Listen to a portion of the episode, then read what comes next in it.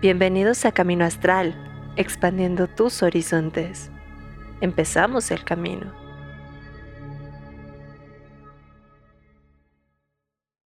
Hola, hola, muy, muy buenas tardes. Hoy miércolesito de, eh, de festividad, de hecho. Estamos justamente en Mabón, 20 de septiembre, y me encuentro súper bien acompañadísima de mi queridísima Eileen Muy bien, eh, feliz de estar una semana más con ustedes y justo como dice Fara, nos encontramos en la antesala ya del equinoccio de otoño o también Mabón. Y obviamente, pues bueno, la energía se siente diferente, ya comenzamos a ver estas lunas preciosas, características de, de otoño y para mí otoño siempre trae una cuestión como de nostalgia, ¿no?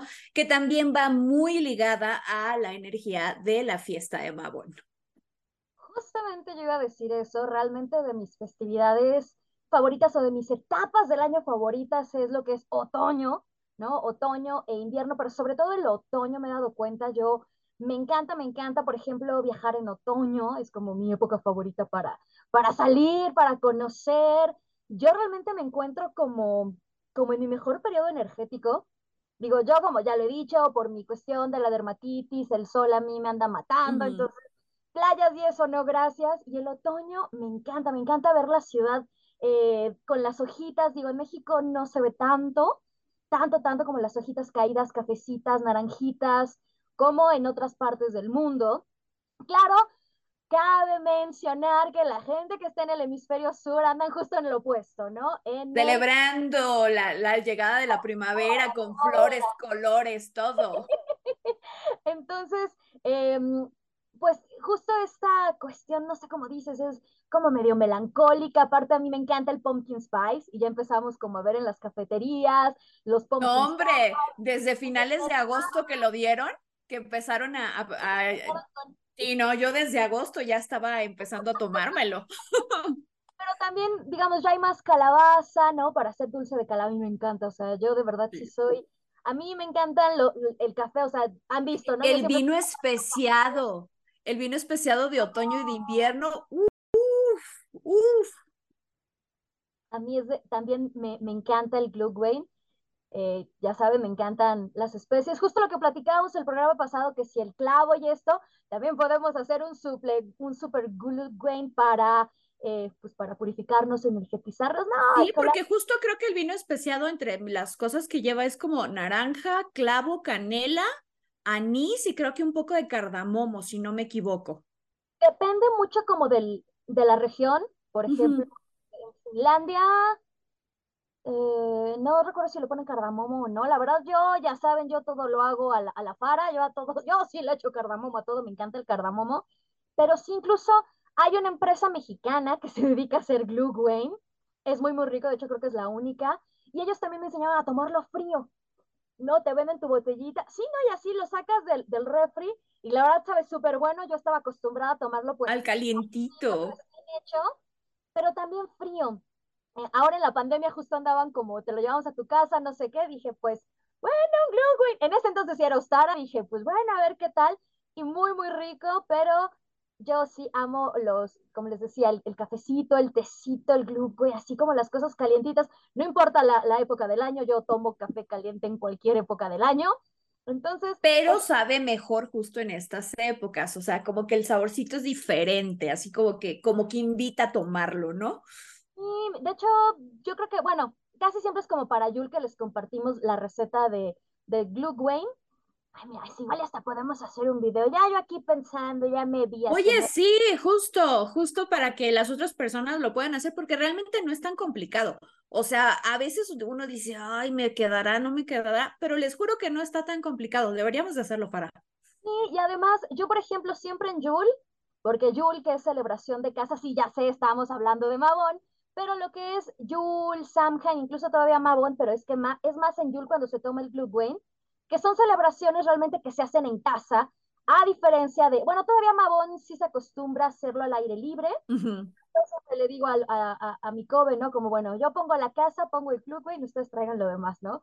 Y todos como, va, va, va. pero sí deberíamos de hacer ahí algo ahí este. Y justo tengo pensado, ya tengo este, esta promesa para mi canal de grabar cómo es la celebración en un coven. Entonces, pues igual y en una de estas fechas, este, puedo grabar justamente pues para mostrarles, porque en el canal les, les enseño la manera solitaria y sencilla, ¿no? Pero pues también la celebración del coven estaría padre, sobre todo para aquellos interesados que dicen, bueno, ¿cómo se celebra con, con coven o, o con aquelarre, ¿no? mira, podríamos organizar algo igual ahí. Todo estaría padre hacer como algo, ah, me, late la idea. Y sí, a ver qué, qué opina el público. Sí, pero ya nos estamos yendo a celebraciones que todavía ni pasan y la del la que viene mañana no hemos hablado nada de ella. Pero primerísimo, como siempre, mi queridísima Eileen, que nos informa de las efemérides brujeriles. Pues fíjense que el primero de septiembre, pero del año 2001, trascendió, se fue a las tierras del eterno verano, Eleanor Bone. Y ustedes van a decir, bueno, ¿quién es ella, no?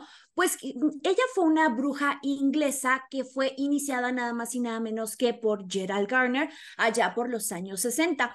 Inclusive se convirtió en alta sacerdotisa y se le ha considerado como este eh, pues un exponente súper importante para la Wicca en, en, Reino Unido. Muchos de los covens que existen en la actualidad, algunos, la gran mayoría, este, descienden de ella, pero de este lado del charco no se le conoce tanto porque eh, nosotros teníamos como la Wicca americana, ¿no? Este movimiento que se da también en los 70 en Estados Unidos y nos llegó la Wicca americana de este lado, pero justamente Eleanor, entre algunas de las cosas que, que hizo esta mujer es tratar de cambiar la percepción y la imagen de la brujería en los medios de comunicación, porque inclusive esta mujer daba entrevistas a medios ingleses para reivindicar la palabra y también para reivindicar todo lo que era el movimiento y la religión wicana. Entonces, el 21 de septiembre conmemoramos la partida de nuestra querida Eleanor Rybone.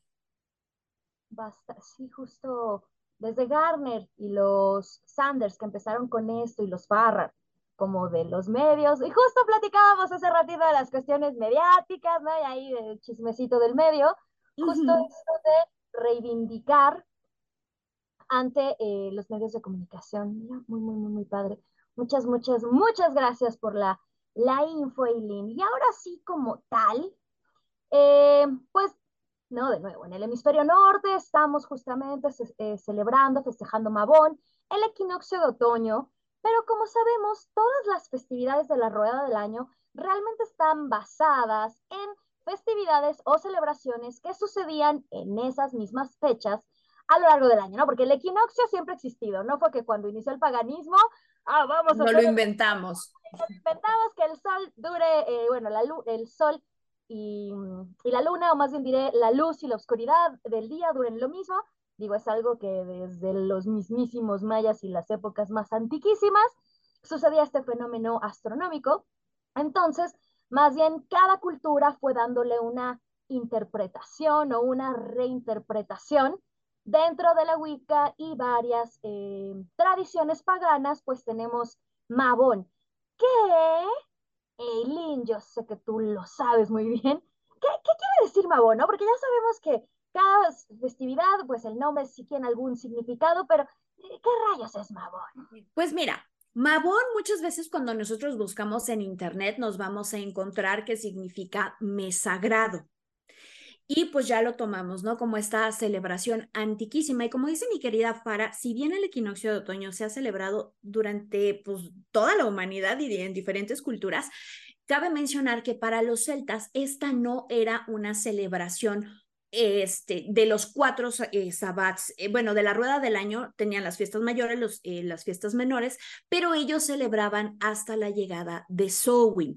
Pero justamente cuando, bueno, empezamos con toda esta cuestión del paganismo, con Gerald Garner y, la proliferación de la Wicca y demás, Aidan Kelly justamente, este, eh, en otro programa platicábamos que justamente en Mabón, pues se le llamaba en el equinoccio de otoño y tenía nada más este nombre entre los paganos de, la, de los 60 o más o menos de los 70, ¿no? Pero justamente Aidan Kelly cuenta que él fue el que le puso el nombre de Mabón, porque ya lo he platicado en otros programas, justamente lo que hizo este Aidan fue que empezó a ponerles nombres a las eh, festividades menores. ¿Cuáles son estas? Pues Lita, Ostara, Yul y Mabón. Entonces, para que igual no vayan a creer que, el, que Mabón es un nombre antiquísimo, no. Tiene unas raíces por ahí que están conectadas con Gales y demás, pero para que no se me vayan a ir con la finta y no vayan a estar diciendo la fiesta antiquísima. Exactamente, ¿no? Sobre todo porque, bueno, es, bien sabido que luego andamos por ahí que, no, sí, la, la celebración que los no sé quiénes hacían y tú, con ese nombre, ¿no? sí, porque justamente lo, este, los eh, wicanos eh, europeos le llamaban simplemente el equinoccio otoñal, pero en Estados Unidos fue cuando se le empezó a decir Mabón, se populariza en Estados Unidos y pues ya todo el mundo la conoce como Mabón. Exacto, de ahí sí diré, suena como más cool. Ah, decimos, celebramos Mabón. Y justo em, dentro de estas festividades o diré fenómenos que suceden, en México tenemos uno de ellos que tanto en diré Osara, pero bueno, el 21 de marzo, en el equinoccio de primavera, como en el equinoccio de otoño, es bastante, bastante popular, que bueno, normalmente lo hacen, ¿no? Vestidos de blanco, ya saben, yo siempre he dicho, bueno, no yo, pero diré, eh, pues dentro de las tradiciones paganas, pues el blanco es el color que repele, ¿no? Porque sabemos que, por ejemplo, para las cuestiones asiáticas, se visten de blanco, para funerales, es como un color más agradable. Digo, cada quien ahí, como sea, digo, igual la gente que va a tomar la energía solar a las... A vibrar alto, Fara, dilo bien, van a ir a, a vibrar alto. Exactamente, pues bueno, son de distintas tradiciones o de ninguna, no solo es como para el, ¡eh, eh, eh, viva la fiesta! Y entonces que van de blanco de pies a cabeza, y justamente se acostumbra a hacerlo pues en Teotihuacán, ¿no? En esta ciudad eh, sagrada, valga la redundancia, para los teotihuacanos.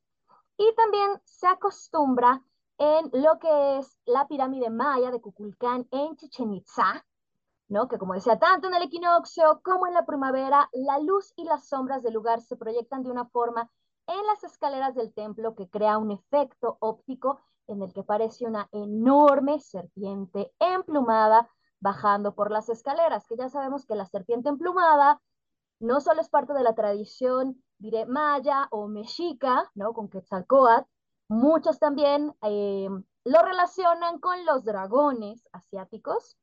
Entonces, pues bueno, tenemos estos fenómenos, no solo en Chichen Itza y en Teotihuacán, tengo entendido, son como las más comunes, pero realmente prácticamente en cualquier eh, pirámide escalinada lo digo porque las pirámides de Giza, eh, de Keops, Kefren y Miquerinos en Egipto, que no están en el Cairo, sino en la ciudad de Giza, que está ahí juntito, pues son no totalmente libres, ¿no? Entonces ahí no hay ese fenómeno, pero en la mayoría de las pirámides de Latinoamérica escalinadas sí se logra ver este fenómeno astronómico. Pero también en Latinoamérica, no solo los mayas y no solo en Teotihuacán se celebraban esta fiesta, esta eh, eh, conmemoración del eh, equinoccio de otoño. Recordemos que el equinoccio de otoño para muchísimas civilizaciones y culturas a lo largo y ancho del mundo y del tiempo ha estado muy ligado con la época de cosechas. Entonces, obviamente era una fiesta muy importante para distintas culturas. Tanto es así que, bueno, también los incas tenían su versión de esta celebración del equinoccio de otoño que se llama Omarraimi. Esta sucedía justamente en el mes de septiembre, donde los sacerdotes, los guerreros y el emperador se reunían a esperar a que el sol justamente les trayera tierras fértiles.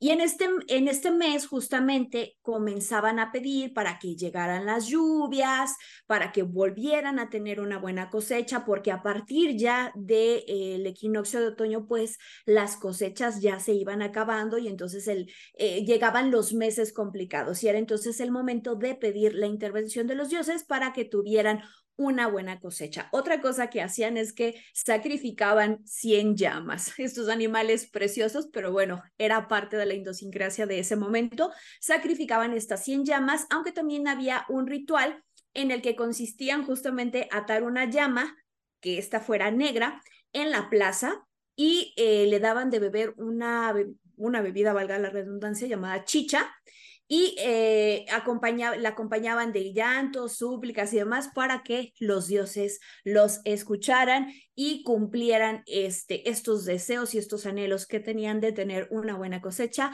para el año que se acercaba. ¡Uy, qué bonito! Bueno, no. No, no, lo de las llamas.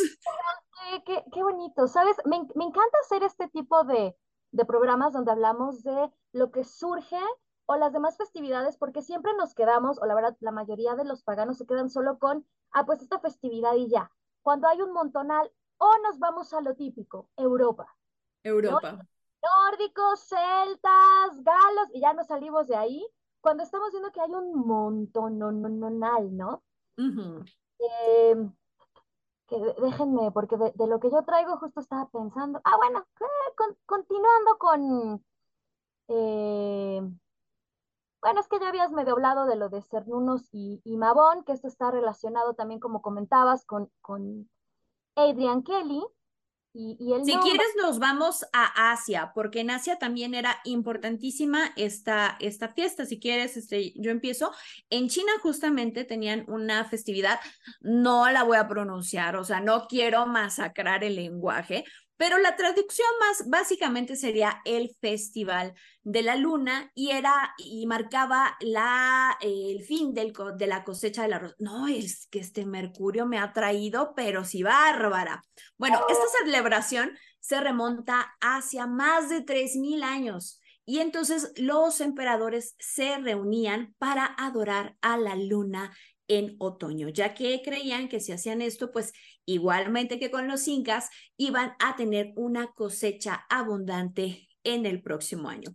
El Festival del Medio Otoño, pues también originó una leyenda que se llama Chang-e, que es la Dama de la Luna. Y tradicionalmente en este día las familias se reúnen para admirar la luna brillante y comer pasteles de luna, de oolong o jazmín. Eh, inclusive, por ejemplo, en la película de Turning Red de, de, Disney, donde esta niña se transforma como en un panda rojo, que es de una familia china, vemos que justamente están eh, en las primeras escenas, están haciendo unos, unos bocadillos preciosos que son unas como flores. Esos son los pastelillos de luna.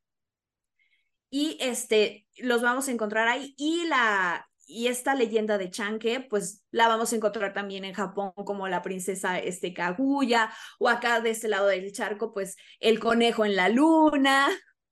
Y está relacionado justamente con la celebración del el fin de las cosechas allá en China con el arroz.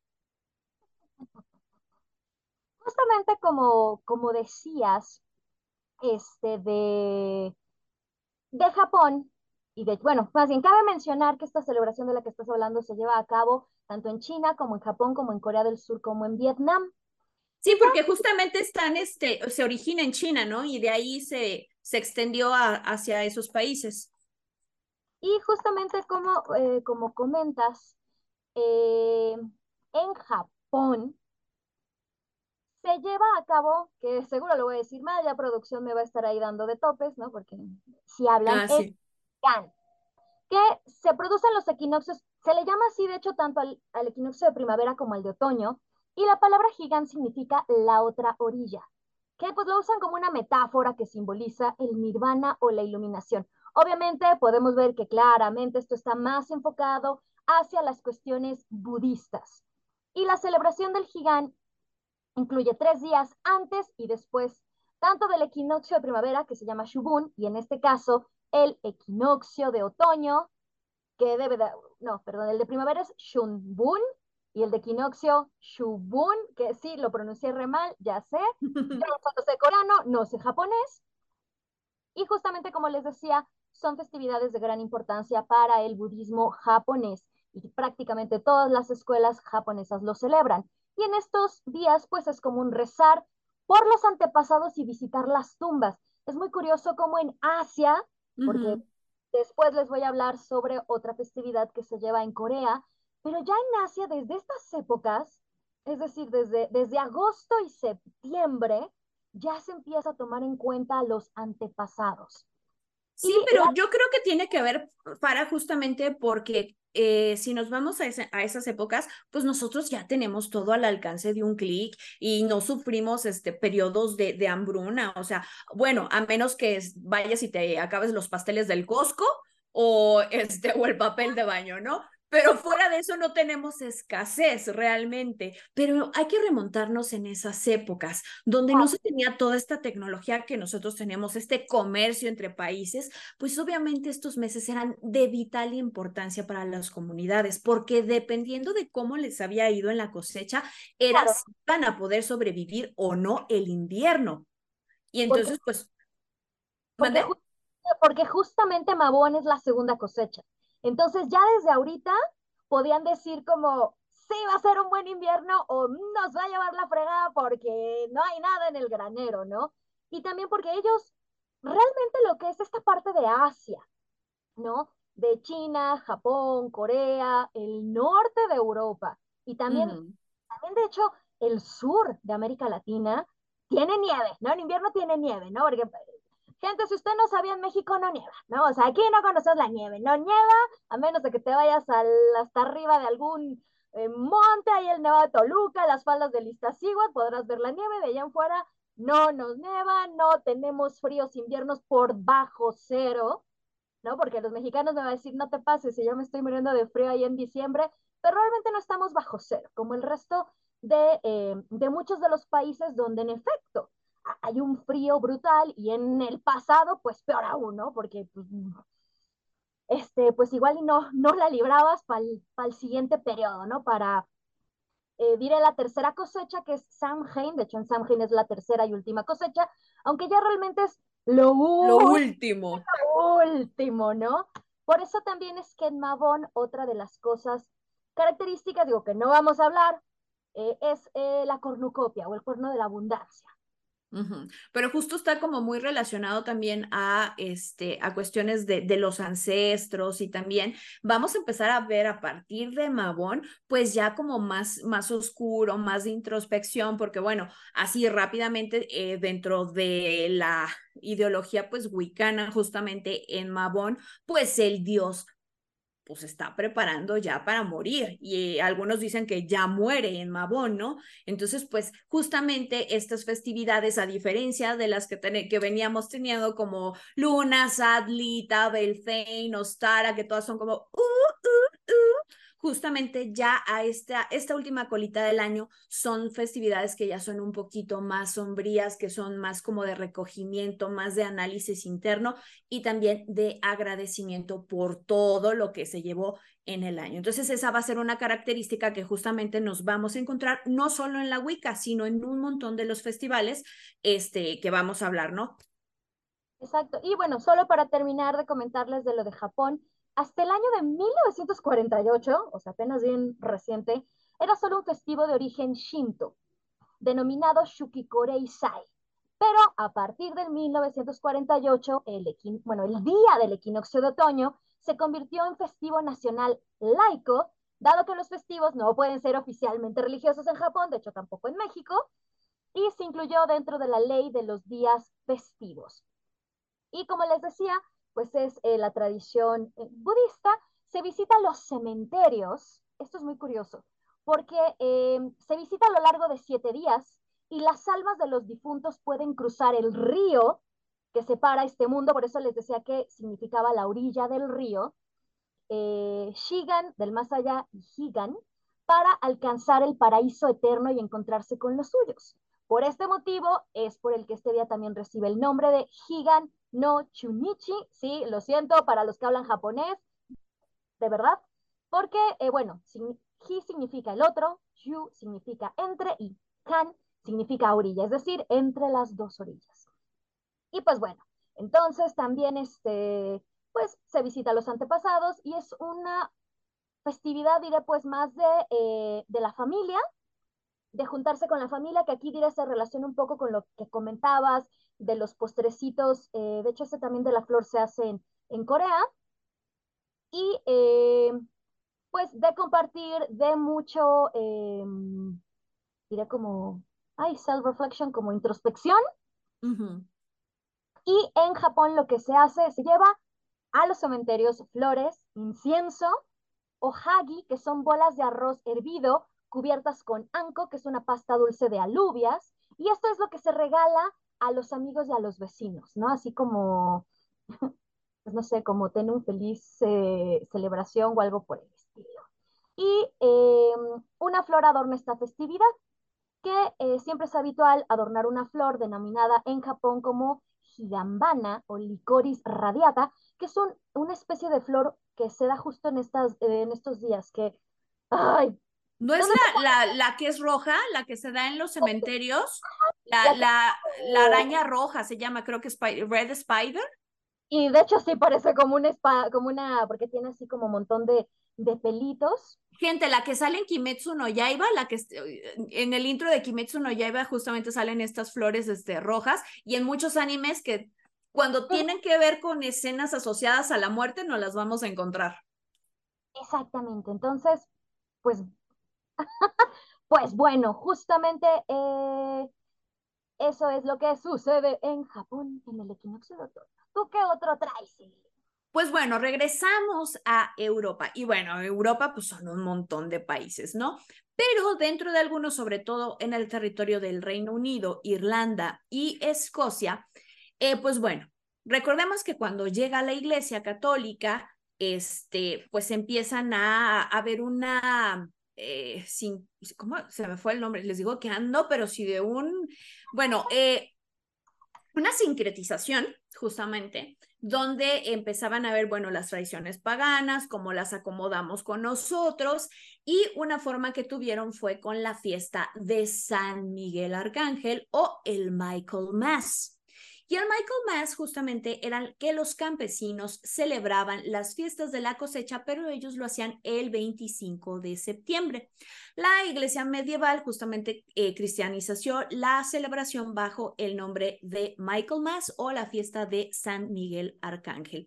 La fiesta iniciaba el 24 de septiembre, pues justamente este, eh, lo que querían era como acercarse a estos periodos. Recordemos que también el equinoccio de otoño, eh, dentro de los celtas, pues siempre se dice, bueno, dentro de la Wicca, perdón, dicen, no, pues del 21 al 22, o muchos lo celebran el 22 de septiembre, pero recordemos que el equinoccio va cambiando. También depende, por ejemplo, del lugar en el, en el que estés va a ser un ejemplo, ¿no? Para nosotros el equinoccio va a entrar el 21 de septiembre o el 22 de septiembre. Para Japón va a entrar hasta el 23 de septiembre. Entonces, pues bueno, ahí con las fechitas. Si lo quieren celebrar exactamente, porque muchos sí son como más cuadrados de no, tiene que ser a esta hora y en este día, pues ya saben, San Google nos ayuda. Pero en la fiesta de Michael Mass o en la fiesta de San Miguel Arcángel, era importante por lo que mencionábamos anteriormente. Ya se acercaban los meses que eran complicados para los pueblos europeos, porque recordemos que el frío es inclemente en esos lados. Entonces, lo que se eh, pedía justamente es que San Miguel Arcángel, la, figura de San Miguel Arcángel, los protegiera en estos meses de oscuridad, porque recordemos que a partir ya del equinoccio, bueno, a partir ya del, este, del solsticio, los días empiezan a ser muy cortos. Y ya cuando nos acercamos al equinoccio, pues si se fijan, este, el día dura muy poquito y las noches son muy largas. Y entonces, pues bueno, esto era algo peligroso en esos tiempos, ¿no? Pues no podías andar. No era como nosotros ahorita que tenemos el montón de iluminación, sino que casi casi ibas con tu linternita o una antorcha y con la bendición de, de quien tú creyeras, en este caso de Jesús, eh, con ellos.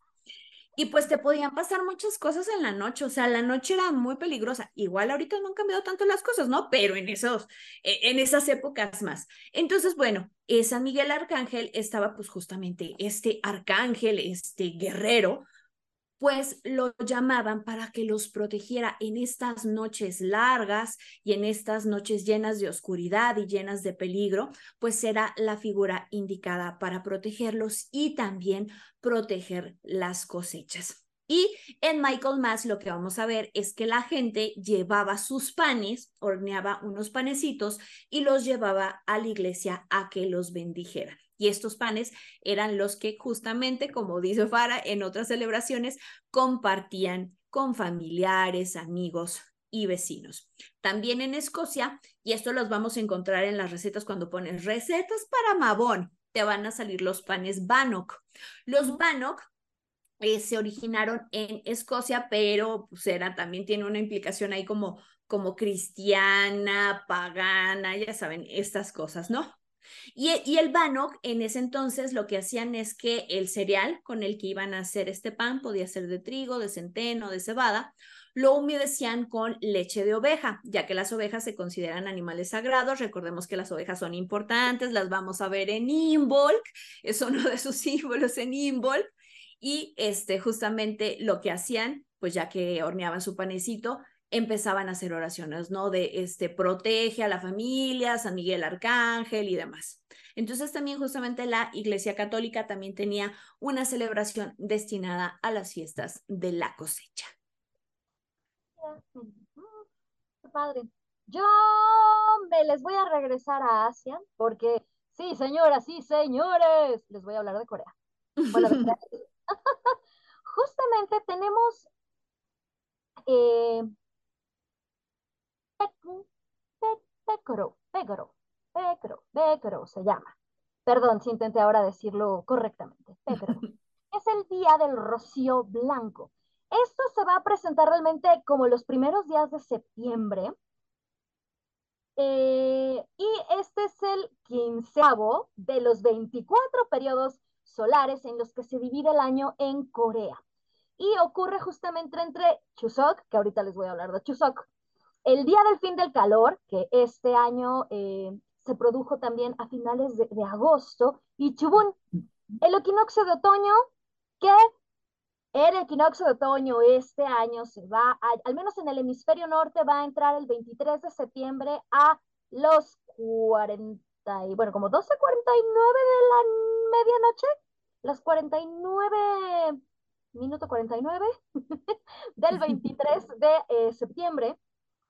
Y justamente eh, lo que se hace, eh, bueno, en primera, Benko, Benko, se presenta al término de la temporada de lluvias, que bueno, que en Asia y en Corea del Sur, déjame decirles que es fatal la temporada de lluvias, los cielos ya están despejados y en esta época del año existe la posibilidad eh, que se presenten tifones, ¿no? De hecho, en, hace, como un mes, ¿no? Justo cuando fue el World Scout Jamboree en Corea del Sur hubo un tifón y entonces tuvieron que sacar a todos los scouts de, de la isla donde estaban. Y entonces, eh, digamos que el primer rocío que va a anticipar eh, vengo, los, los agricultores, sobre todo de la provincia de eh, Georgia, del sur, pues justamente los campesinos, que son los conocedores del tiempo, pensaban que para que la cosecha anual de arroz se lograra, el grano debía de terminar de madurar antes del vengo. Entonces, si antes de principios, antes de, diré, la primera, bueno, yo creo que más sí, como la primera semana de septiembre no terminaba de madurar el grano, pues entonces iban a tener serios problemas, ¿no? Recordemos que, bueno, todo Asia depende del arroz. Y entonces, el primer rocío del año, por lo general, le siguen los glaciales vientos y un considerable deceso en las temperaturas. Y el arroz que empezaba a brotar al final de la temporada, por lo general, pues ya no lograba madurar y pues bueno, esto ya era una cosecha magra. Y lo, o diré, la festividad como tal, más cercana o que se relaciona, voy a decir ahora sí, con el, con otoño es la, una de las celebraciones más, más, más importantes de Corea de tanto del sur como del norte, que es Chuseok, que es la festividad tradicional coreana para compartir la abundancia. ¿no? Por eso les decía. Decía yo que el nombre me, me, sonaba yo así de, ¿dónde lo he escuchado? ¿Dónde lo he escuchado? No, pues justamente recordé en este, este drama que se hizo muy famoso en este año que se llama La Gloria, donde eh, en uno de los capítulos justamente hablan de, de esta celebración es que todo el mundo, o sea, si alguien sigue algún grupo de K-pop, un idol, todo el mundo en Chuseok son que se van con sus familias, ¿no? Que, que la gente se va a sus pueblos para pasar tiempo con su familia. Exacto. Eso, eso es como lo más, más, más importante. La gente regresa a su pueblo de origen, a su ciudad de origen, para estar con toda la familia. Cocinan, mm, pues diré, en, en grupo. Por ejemplo, eh, hace rato mencionabas el, el, pastelito, bueno, el dulcecito en Corea. Ah, sí, los, los pasteles de luna. En este caso son los songpyeong, que es un pastel de arroz chiquito que se hacen de, de, de hecho, si es de sabor, bueno, es, es eh, diré como secan algunas eh, verduras, por ejemplo, la más típica amaneadora en el camote en, en Corea del Sur, sin uh -huh. alguna usted no lo crea. Entonces, por ejemplo, hay una es con el camote seco así hecho en polvito y entonces es de color pues moradita, hay otras que son eh, verdes, blanquitas. Naranjita. Naranjita. Y justamente se realizan rituales de agradecimiento, de nuevo, a los ancestros por la abundante cosecha y se celebra compartiendo deliciosos platichos, platichos, eh, perdón, platillos. Les digo que andamos de una, hay, hay programas en los que la elocuencia, nombre, bárbaras nosotras, y otros donde brilla por su ausencia, y este es uno de ellos, eh, perdón. Chuseok, eh, de hecho, es la luna llena durante Hangawi. La luna llena también es parte importante para esta festividad. Chuseok también se le conoce como Hangawi y es una de las tres fiestas tradicionales más importantes de Corea, junto con Solal y Dano. Eh, se trata del decimoquinto día del octavo mes del calendario lunar. ¿no? Recordemos que las eh, festividades religiosas, o bueno, ya tradicionales de Corea, China, eh, Vietnam, Japón y gran parte de, Asia, del sudeste asiático, eh, justamente tiene un calendario lunar. Ah, justo era lo que te, que te, iba a preguntar, porque por ejemplo, este, para los celtas era un calendario lunisolar, algo, no recuerdo exactamente la palabra, pero qué curioso, ¿no? Que, que su calendario sí tenga que ver con los ciclos estacionales de la luna religiosos, sí. De hecho, en el, en el Islam también. Los países okay. musulmanes, también su calendario religioso es solar, eh, perdón, lunar. Obviamente llevan el calendario greco-romano o calendario solar. Pues para las cosas normales, ¿no? Para la cotidianidad. Para la política, la economía y, pues bueno, para quedar igual que Wall Street y hacer sus trabajos, ¿no? Y justamente en Chuseok, en la mañana temprano, la familia se reúne para realizar el charit, que es un ritual religioso en honor a los antepasados. Todos los miembros llevan ropa nueva, que se le llama bim, que también es la ropa tradicional como los hanboks. Y este ritual se realiza dos, veces, dos veces al año en Solal y en Chuseok. La comida principal, como ya les dije, el arroz de la nueva cosecha, ¿no? O sea, se consume arroz de la nueva cosecha. Aunque o sea, todo... nada de, de sacar el, el, arroz que tenías en la despensa, o sea, prohibidísimo. La, toda la comida que se cocina ese día Digo, ya el siguiente día, pues sí, ya regresará, regresamos a lo uh -huh. que aún queda de nuestras alacenas, pero ese día es arroz de la nueva cosecha que acompaña el licor tradicional y los pastelitos de arroz que les comentaba son tión. Después los miembros de la familia se sientan juntos alrededor de una mesa para disfrutar de los platos preparados. Y luego del charie, la familia va a hacer una visita a las tumbas de los antepasados, lo que se le conoce como songmyo, y se trata de una antigua costumbre que se sigue llevando a cabo en la actualidad, que es el respeto a los ancestros. Los descendientes cortan las malas hierbas que crecen junto a las tumbas y diré que se hace una pequeña, o sea, van a, pues sí, a limpiar las, las tumbitas. Y también se hacen muchísimos juegos y celebraciones, eh, bueno, juegos y actividades en Chuseok. Es decir, mmm, pues es una tradición, es una festividad, voy a decir, alegre. Uh -huh.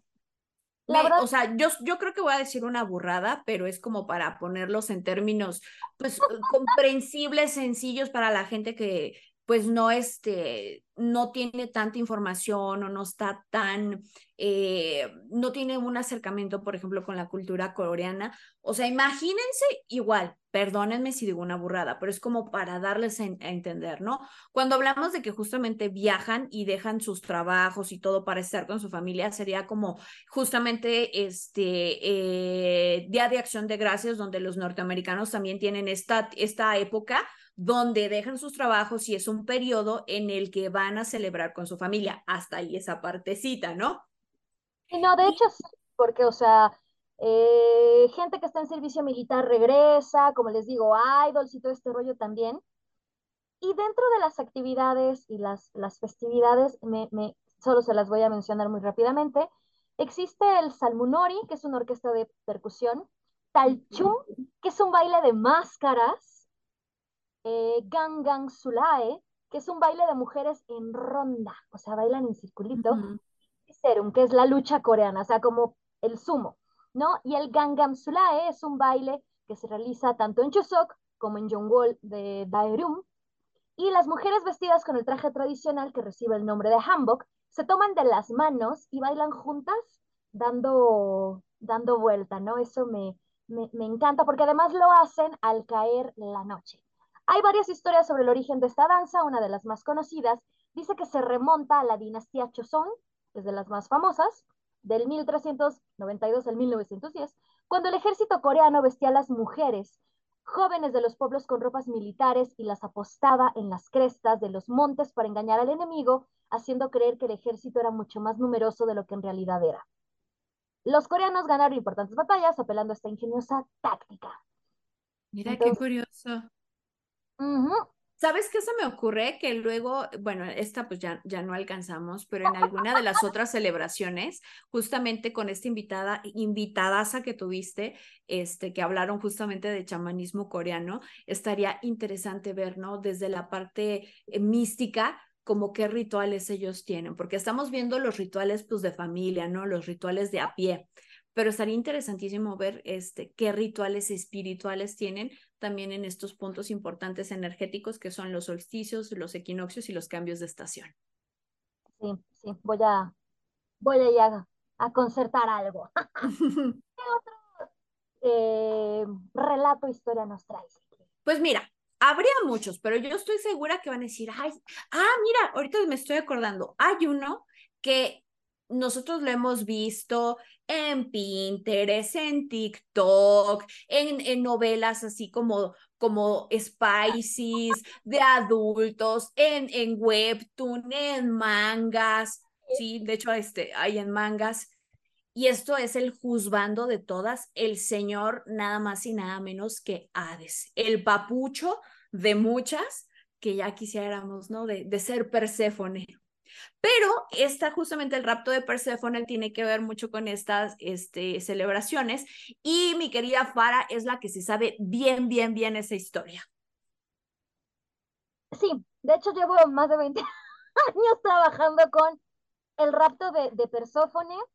Yo, en primera, yo estoy totalmente en desacuerdo con esta nueva delulu colectivo que ha habido sobre Hades pues es que lo ponen bien guapo. Lo siento, Fara. Yo, yo sé, mira, la investigadora en mí, la, la que le gusta la historia y demás, pues sí dice, pero la, la, la imagen que le dieron últimamente, Fara, híjole, o sea, uno sí piensa cosas. No, lo que pasa es que han romantizado este mito cuando este mito de romántico tiene nada.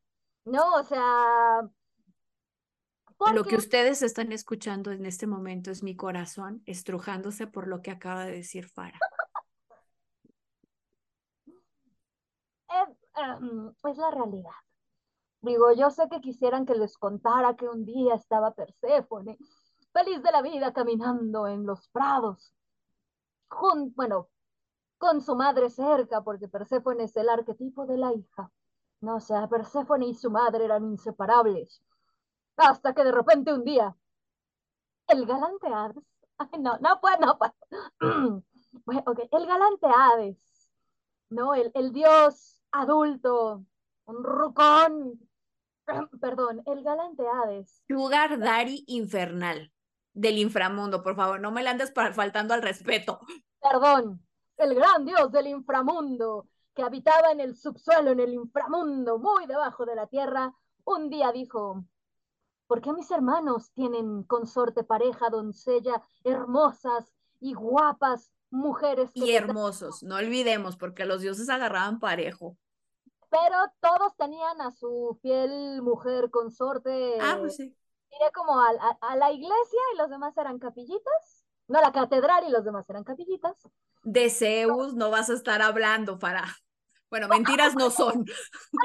tenía las suyas, ¿eh? Por ahí la historia de, de la menta, la minta era una ninfa ahí también Sí, porque lo romantiza, ¿no? Está, eh, o sea, ya, ya hablando en serio, sí se romantiza muchísimo esta relación y dice, no, sí, Hades, el único que jamás le puso el cuerno a Perséfone, pero pues luego nos encontramos otras versiones. Pero ya no me voy a entrometer, ya, te dejo contar la historia, Fara, aunque me duele el corazón.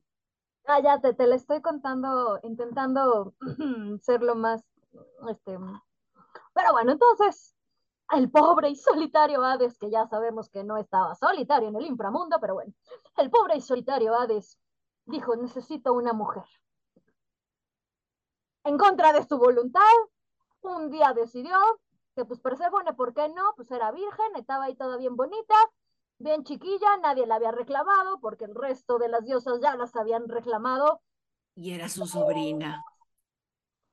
Exactamente, ¿no? Pero bueno, ya sabemos que en el Olimpo, pues bueno, le tiraban a todo, padres con sus hijas, hermanos, ¿no? Zeus era, este, y pues bueno, ¿por qué no? Hades dijo, pues la sobrina, la hija de Demeter, pues está de buen ver, presta para la orquesta.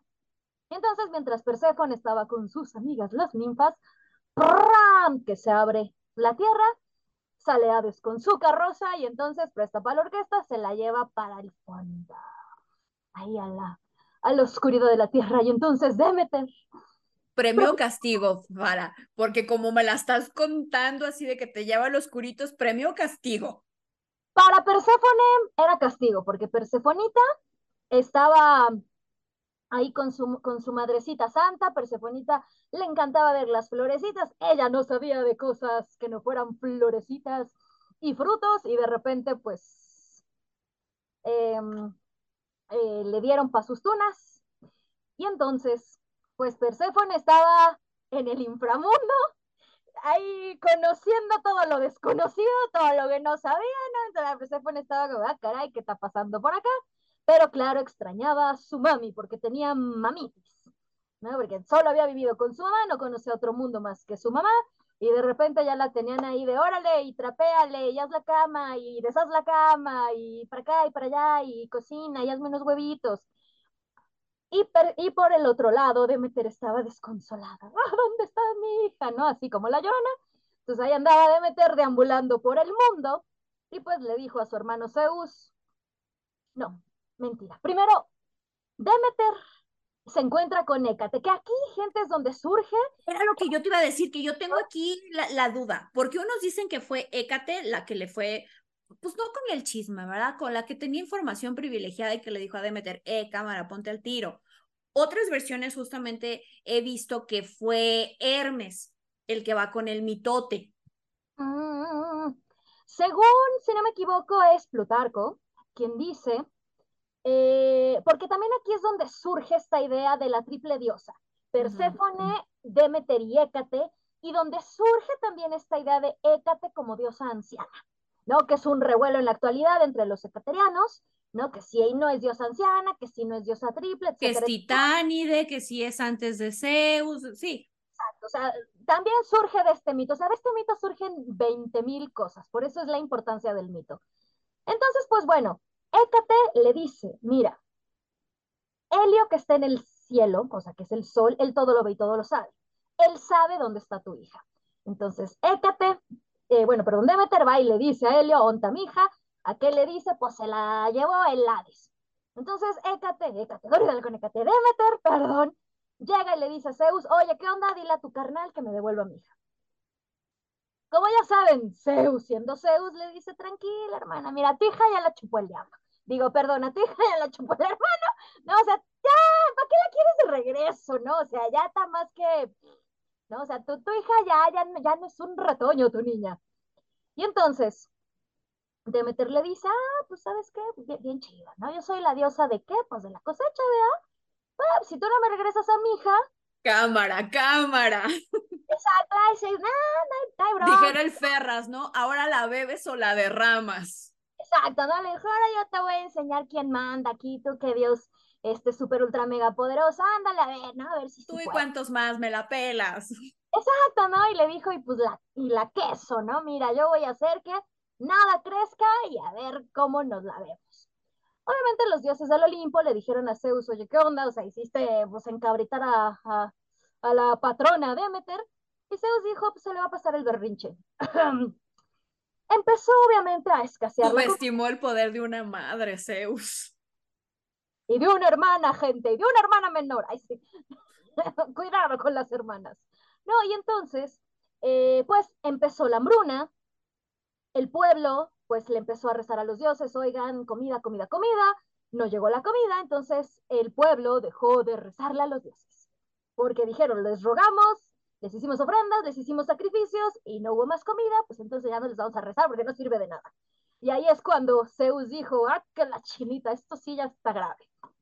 Entonces, dice, bueno, es hora de poner cartas en el asunto.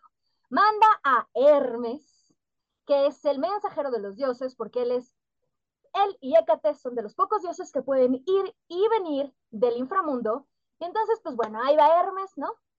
Y le dice al señor Hades, oye, pues, ¿qué crees? Que pues la verdad sí hiciste súper enojada a Demeter y pues se están muriendo, nadie nos está rezando y nos va a llevar la fregada si tú no devuelves a la chamaca. No, entonces Hades dice, ah, sí, sin bronca, pues llévatela, ¿no? Al fin y al cabo ya, ya tengo lo que quería, ya, pues llévatela, ¿no? Ahí va la Perséfone, bien feliz con el Hermes, ¿no? Llega, eh, va con su mami, mamita, ¿cómo estás? Ay, mi niña, todos bien felices. Pero hay una regla en el inframundo. Si comes algo estando dentro del inframundo, quedas destinado a permanecer en el inframundo. Entonces, Demeter le dice, hijita mía, dime que no comiste nada en el inframundo. Y él, nada, si te contara lo que me comí. No, y entonces Hades le dice, digo, Hermana, qué envidia. Echa el chisme, Persefonita. Y entonces Persefone le dice, sí, aquí hay muchos, eh, no se sabe si se comió cuatro o seis granos de granada, porque recuerden, la granada era la fruta de la tentación, no la manzana que después nos hicieron pensar en otras religiones. No, fuera de broma, sí era la granada. No, se dice que incluso el árbol del fruto prohibido era granada, que luego pues por Sí, porque también cuando la abres hay una semejanza. Exactamente, ¿no? Entonces le dijo, pues me comí entre cuatro o seis, dependiendo del libro que lean y del mito que conozcan. Entre, otras cosas. Entre otras cosas.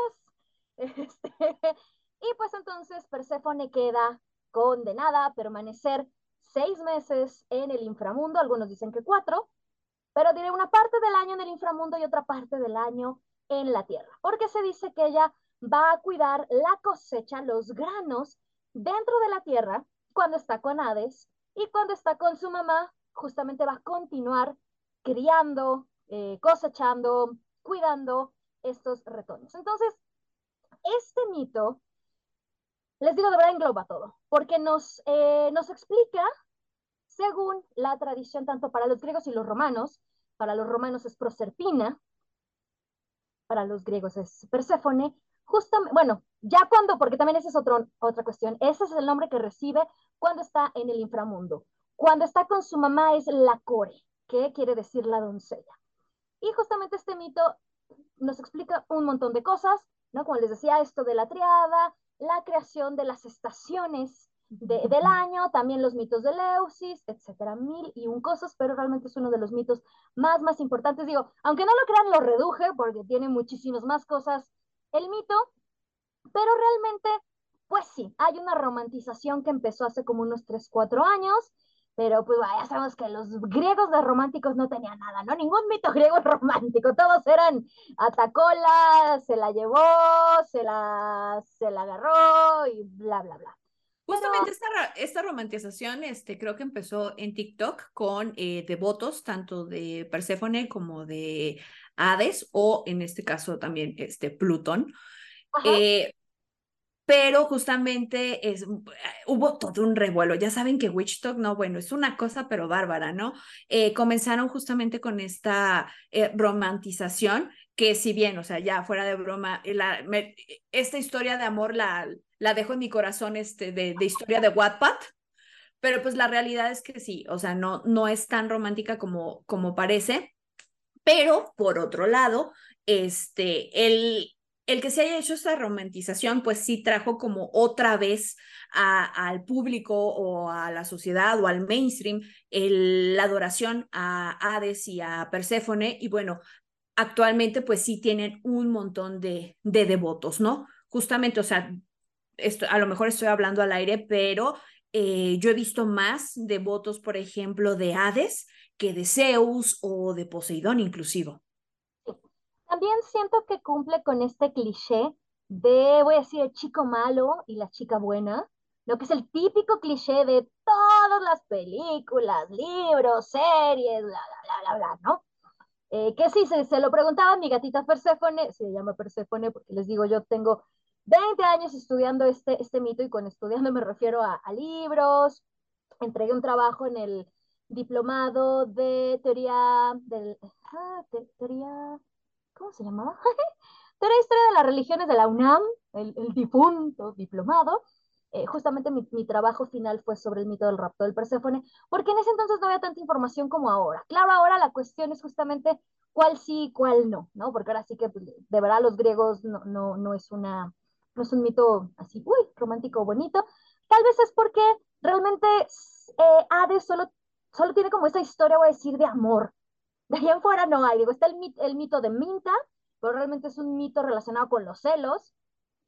Pero de ahí en fuera no hay tantos mitos como de cualquiera de los demás dioses. Sí, y los que hay es de, de gente que este, llegó al inframundo y que pues fue castigada por llegar al inframundo y por meterse a propiedad privada. y siempre era Perséfone quien le decía, bueno, está bien, ya no, hay bronca, ¿no? Yo aquí Tranquilo, mi amorcito, tranquilo, relájate. Yo ahorita te doy un besito. Pero no, ya, ya en serio, o sea, este sí, este mito es importante, es, conocido y bueno, o sea, vuelvo a repetir, yo me quedo con mi historia de amor de Wattpad, pero tampoco hay que romantizar las cosas y sí hay que darles como el respeto que merecen, ¿no? Totalmente. Y pues otra vez se nos fue el, el tiempo. Bien rápido. con, con, estos chismecitos otoñales. Em, hoy no les traje un oráculo, pero antes de cerrar, déjenme así rapidito, porque ya saben que yo soy, yo acá les doy tipsitos. Yo sé que en, Pinterest van a encontrar un montón de actividades. Yo les traigo a tres así bien chiquitas. Este, en otro programa, justamente creo que el de la, el de la semana pasada, hablábamos sobre la limpieza de las herramientas de trabajo. Y justo en esta fiesta en Mabón se utiliza muchísimo que se limpien todas nuestras herramientas de trabajo. Estas pueden ser herramientas ceremoniales que utilizamos para nuestra práctica o tu computadora, ¿eh? O sea, sí le puedes pasar así el humito, porque justamente eh, tal vez ahorita ya no estamos en los campos, pero sí tenemos nuestras computadoras, sí tenemos nuestros teléfonos que son nuestras herramientas de trabajo, entonces sí les puedes dar una limpiadita.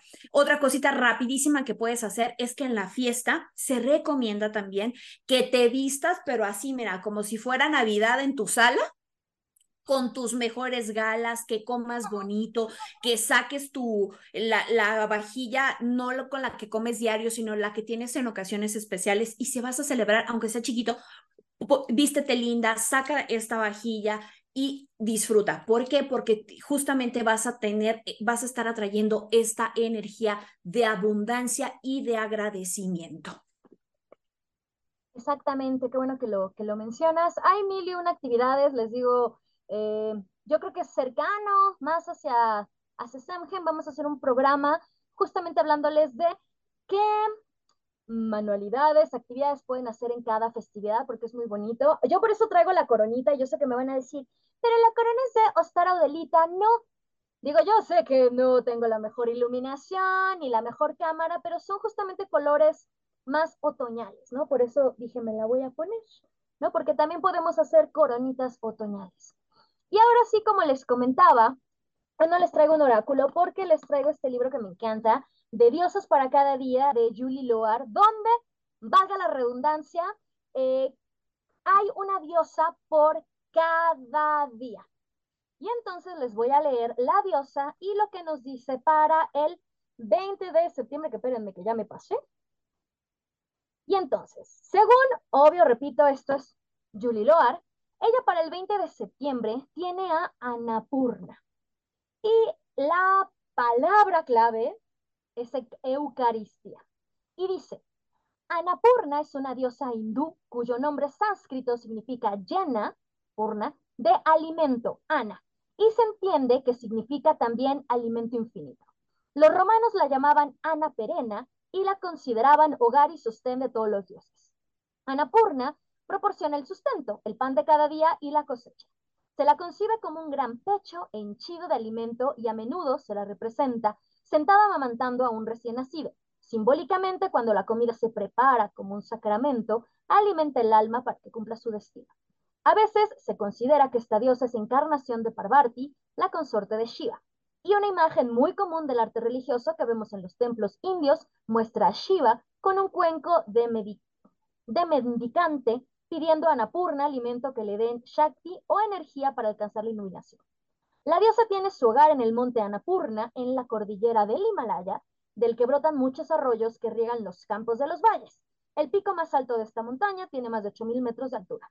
Y la meditación que nos recomienda Julie Loar para el día de hoy es, celebro los alimentos haciendo del comer una ceremonia y conscientemente consumo aquello que alimentará mi cuerpo y mi alma. Justamente, y fácilmente, o sea, no, no necesitan hacer un montón de cosas, pueden hacer una comida sencilla y justamente compartir en familia, ya es, ya están en, en esta energía de Mabón. Exactamente, incluso galletitas en forma de, de hojitas, de otoño, o sea, cositas muy simples que se pueden hacer. Y pues para terminar el programa, Eileen, saludos brujeriles y también tus redes sociales para que te puedan seguir. Saludos brujeriles a todas las personas que nos acompañan semana con semana, también a mis buscadores que también se dan una vueltita por aquí, también a producción, muchísimas gracias producción porque nos ayudas a que esto funcione y también nos dice las cosas que se nos olvidan. Y sobre todo, eh, quiero desearles que tengan una excelente fiesta, una bendecida fiesta y que tomen esta energía y este momento para hacer introspección sobre cómo les fue en el año, qué pudieron mejorar, qué van a hacer y comiencen a planear otra vez, pero sobre todo agradecer por lo bueno, por lo malo, porque a final de cuentas todo es experiencia, todo es aprendizaje. Muy, muy, muy bien dicho, totalmente, ¿no? Siempre pensamos que solo aprendemos de las cosas buenas y realmente creo que de las cosas ah, que podemos llamar malas o más desafortunadas son las que más aprendizajes nos dejan. Yo también, sea lo que sea que estén celebrando, Mabón u Ostara, Deseo que lo celebren bien, eh, que sus cosechas sean fructíferas, sean prósperas. Recuerden, me refiero a sus trabajos, sus ideas, todo lo que sea que estén haciendo de verdad. Aún tenemos como ese último rayito para echarle ganas y terminar con nuestros propósitos de este año, porque ya casi se nos acaba el año pagano, bueno, y el año también greco-romano, pero ya, ya casi, ya la próxima ya, ya es, ya es Samhain, wow, cómo pasa el año. Y yo quiero agradecer a toda la gente que nos sigue en todas nuestras plataformas. Recuerden que si aún no nos siguen, van a estar aquí apareciendo. Les vamos a estar compartiendo varias cositas que luego ahí se nos van a andar ocurriendo, tanto en nuestro Instagram como en nuestro TikTok. Muchísimas gracias a toda la gente que nos escucha desde diversas partes del mundo. Recuerden que eh, pueden ver el programa ya sea en YouTube o pueden escucharlo en Spotify y en las demás plataformas en las que estamos. Yo soy Fara y me despido en este día de Mamón. Yo soy Eli o Eli y nos vemos la próxima semana con un programa que estamos seguras que les va a encantar aquí en Brujas del Caldero. Bye.